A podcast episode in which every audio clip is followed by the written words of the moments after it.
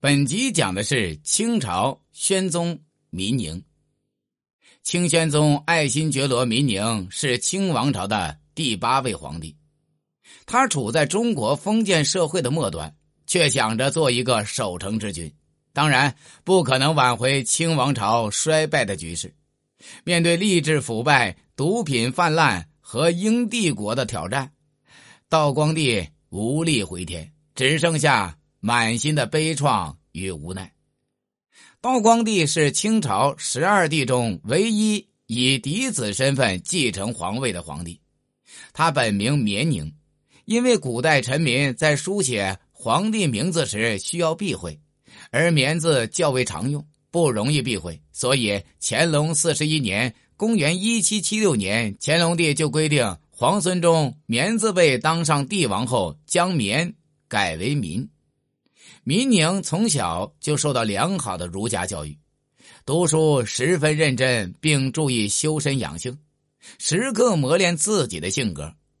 嘉庆十八年，民宁三十二岁，突然爆发了天理教徒闯入皇宫的事件。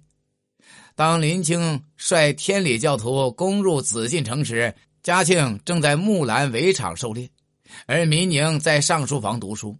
闻讯后，民宁非常镇定，随即命人进行抵抗，并上奏父皇。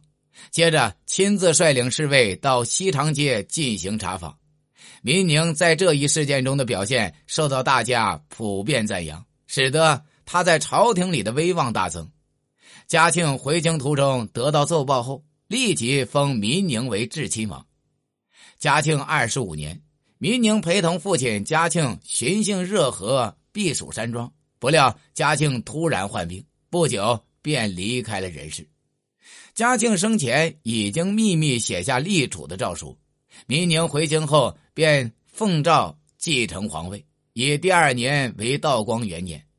但是史学界关于民宁的继位仍有争论，这桩历史谜案给人们留下重重疑云。道光继位后，面对满目疮痍的清王朝。不知从何下手，经过反复思考，他决定率先躬行节俭，力图改变乾隆以来的奢靡腐化作风。于是，道光帝要求官员们不得被声色获利所诱惑，必须严格约束自己。道光在位期间，一直将提倡节俭、杜绝奢靡放在十分重要的位置上。虽然道光帝畅行的节俭在统治阶层中收效甚微，但他自己切实知情。在畅行节俭的同时，道光帝也想方设法的整顿吏治，努力做一个明君。道光帝认为官场中贪污行贿现象的发生与捐纳制度有关，于是决定彻底废除捐纳制度，但是遭到了大臣们的一致反对。道光只得做出让步，下令严格控制捐纳制度。对于宗室贵族与官员的勾结，道光更是严格整治。他的弟弟绵凯因为与宫内太监交往过密，违反皇室家法，被道光革职查办。他的皇侄奕继私自收取了下级官员的贿赂，经过查证后，道光迅速命人将其捉拿问罪。并遣戍到黑龙江，此举对官员们起到了一定的震慑作用，有利于促进恢复政治的清明。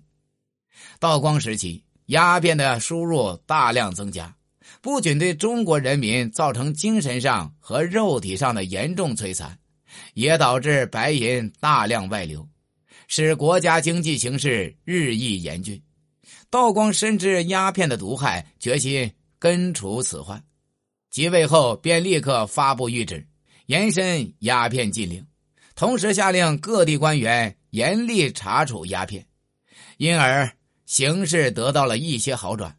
但是腐败的吏治使得国内的走私网络遍布天下，鸦片的输入量又悄然开始增加。如此一来，清政府国库日益空虚，人民生活贫困不堪。而道光帝苦于没有对策，更是忧心忡忡。道光十八年（公元一八三八年），鸿胪寺卿黄觉滋上书道光帝，指出禁绝鸦片的根本对策在于根绝鸦片的吸食，并且提出了吸烟论死之说。在道光帝的亲自主持下，经过有关方面半年时间的讨论和准备，全国重新掀起了一个轰轰烈烈查禁鸦片的热潮。有了道光帝的支持，林则徐坚决执行禁烟措施，大力收缴英国贩子的鸦片，并在虎门海滩将所缴的鸦片全部销毁。面对如此情形，英国为了维护罪恶的鸦片贸易，悍然发动了大规模的侵华战争。道光二十年（公元1840年），英国出动兵船四十艘，封锁了珠江口，正式挑起了第一次鸦片战争。面对英国的船坚炮利，朝廷大臣们人心惶惶，制造了各种不利于林则徐等人的流言。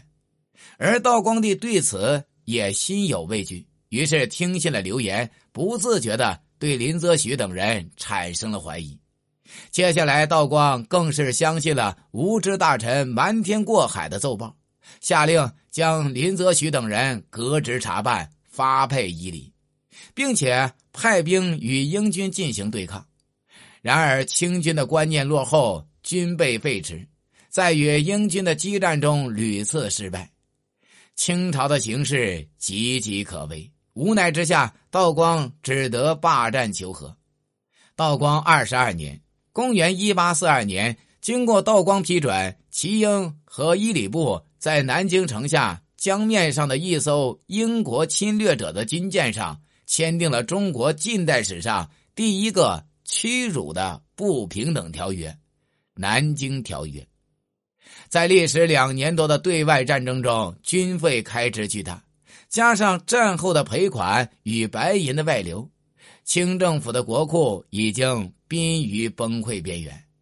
为了偿还赔款、填补国库亏空，道光帝已经无暇顾及百姓们的生活了，只能默认官员们大肆的搜刮民脂民膏。如此一来，官逼民反，各种起义。连绵不绝，面对国内外的复杂形势，道光帝心力交瘁，不停的颁布谕旨镇压起义，却也无力再去根治导致起义暴动的根源了。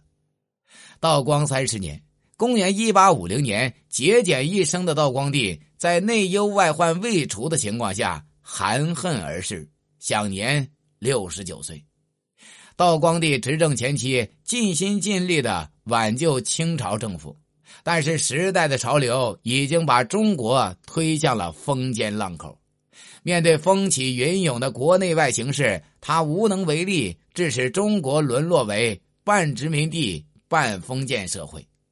他的一生是勤奋努力的，但历史注定了他的悲剧，所以他又是无奈凄凉的。本集已经讲完，下集讲的是清朝文宗奕柱。